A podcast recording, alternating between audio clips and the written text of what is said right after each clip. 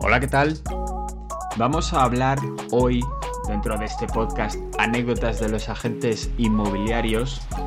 Nosotros recogemos las anécdotas que nos encontramos dentro de nuestra oficina nosotros estamos en Gran Vía de Hortaleza, somos Rimax Omega dentro de, Madrid, pero podemos venderte el piso, la casa, lo que necesites a nivel nacional. Y hoy vamos a hablar de cuando los vendedores están presentes en las viviendas mientras estamos haciendo las visitas con los compradores. A ver, nosotros preferimos como agentes inmobiliarios que no estén los clientes vendedores. Si tú eres vendedor y estás escuchando este podcast, no queremos que, estés por una simple cuestión y es que al final nosotros como profesionales vamos a manejar, sin que suene mal, mejor la situación sin que estés. Es momento de Puedes ir a comprar, puedes ir a pasear el perro, puedes ir a hacer esos recados, a llevar al niño al fútbol, lo que necesites. Pero es mejor desde nuestro punto de vista que no estés, ¿vale? ¿Por qué? Porque al final nos hemos encontrado muchas circunstancias en las que, por ejemplo, por ejemplo, se han entrado en negociaciones in situ.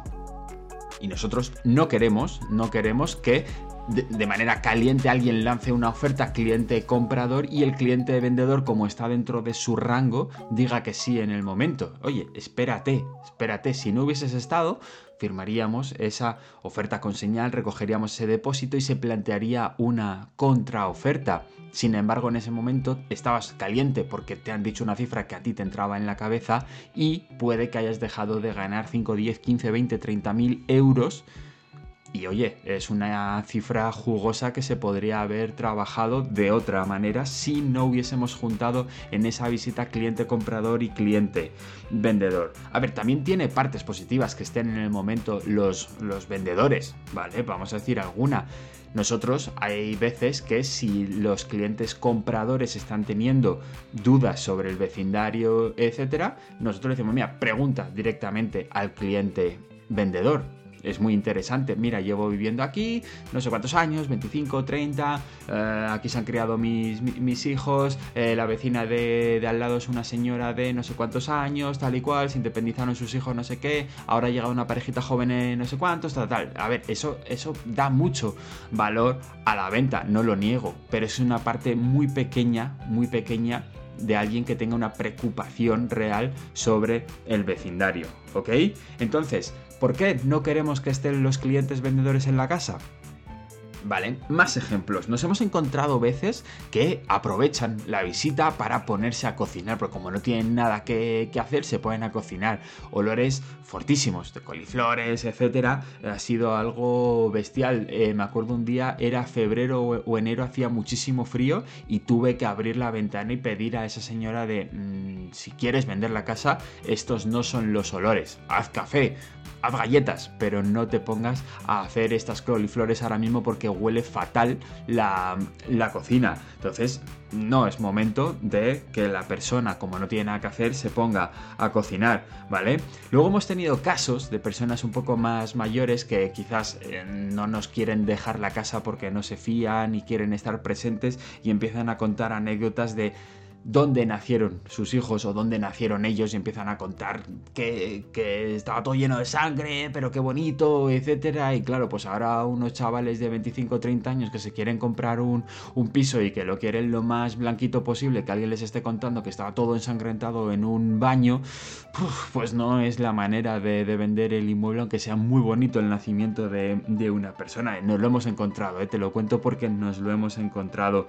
Eh, también nos hemos encontrado, y es una faena, eh, porque probablemente esté en un luto importante, que cuente dónde ha fallecido su, marido recientemente y, entonces haya unas pequeñas lágrimas, consuelo, etcétera. Y es cierto que esa persona necesita cariño, pero nosotros lo que necesitamos es que el comprador no tenga ese momento de, drama, de saber en qué lado de la cama ha fallecido el, marido y que por eso tiene que vender la, casa. Mm, son momentos complicados y nosotros estamos para vender.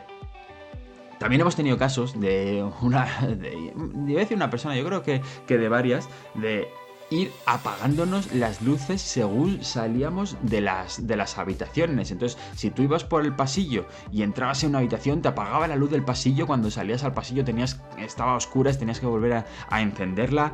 Te entrabas en la siguiente habitación, eh, apagaba la anterior y como eran muy parecidas, luego cuando volvías eh, para chequear una cosa que, has visto en, la siguiente habitación, estaba el pasillo apagado, estaba la habitación anterior apagada. Buah, eh, menuda, menuda guerra. Sabemos que ahora cuando estamos grabando el podcast la luz está muy cara, vale, pero estamos vendiendo la casa, no pasa nada porque esté 10, 15, 20 minutos la casa un poco más iluminada de lo normal, que sí que es cierto que si tú estás viviendo solo, estás viviendo con la pareja, con los niños, etcétera, no vas a tener todo, todo, todo encendido. ¿Por qué? Pues porque al final estás utilizando una habitación, el salón, el baño, lo que necesites, pero ahora necesitamos que esté todo bien visible para que la experiencia del usuario, la experiencia de nuestro cliente comprador sea lo más positivo posible.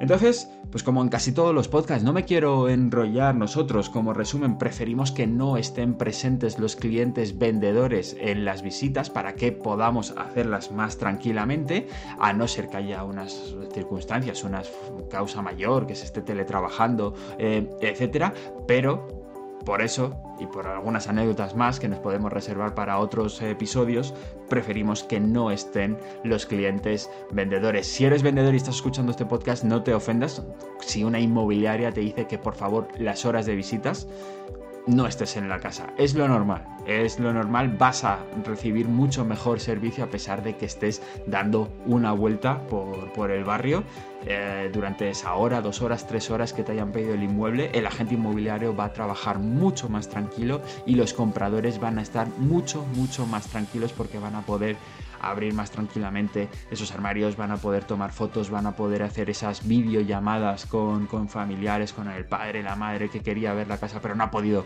asistir. Así que, nada, resumen, por favor, no estéis en, las visitas. Yo soy Íñigo Martín, franquiciado de Rimax Omega en Madrid. Nos puedes pegar un telefonazo 650 18 22 59. Nos puedes dejar un mail a omega.rimax.es. Un saludo